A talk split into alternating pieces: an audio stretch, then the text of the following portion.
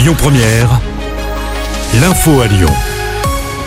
Bonsoir à tous. À la une de l'actu, prudence pour ceux qui prendront la voiture demain matin. La circulation différenciée sera mise en place dans la métropole de Lyon.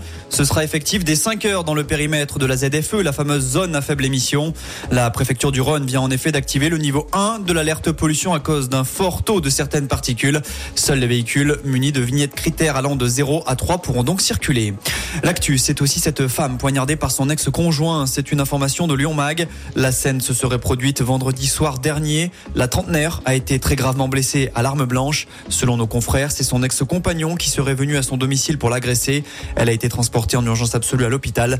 L'agresseur présumé, âgé d'une vingtaine d'années, a depuis été interpellé. Une manifestation contre le projet de loi immigration organisée à Lyon, alors que députés et sénateurs sont réunis en commission mixte paritaire cet après-midi pour étudier la suite à donner au projet de loi. Des militants se mobilisent dans le même temps. Le collectif de soutien aux réfugiés Lyon 69 se rassemble ce soir place Bellecour. Le blocage de la M6 et la M7 c'est terminé. En tout cas, ils ne seront plus signés du collectif. Dernière rénovation désormais. Le mouvement écologiste a annoncé aujourd'hui qu'il mettait un terme à ses actions. Plusieurs fois, le ton était monté à Lyon suite à des actions signées par des petits groupes de personnes qui s'étaient positionnés sur la route, bloquant ainsi le passage des voitures. En revanche, dans les airs, des perturbations touchent aujourd'hui les aéroports. La raison, les contrôleurs aériens ont déposé un préavis de grève. 30% des vols sont annulés à Orly, par exemple. Le mouvement touche également l'aéroport Saint-Exupéry. Elle débarque à Roissy. Par contre, les handballeuses tricolores rentrent en France après leur titre de championne du monde. Elles ont battu hier soir en finale la Norvège, tenante du titre, 31 à 28. C'est le troisième sacre mondial des Bleus chez les filles.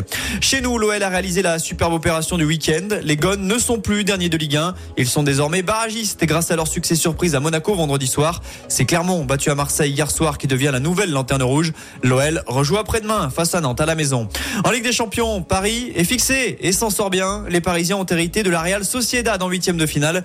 Le tirage au sort a eu lieu en début d'après-midi. Le choc de ce tour, ce sera Naples-Barcelone.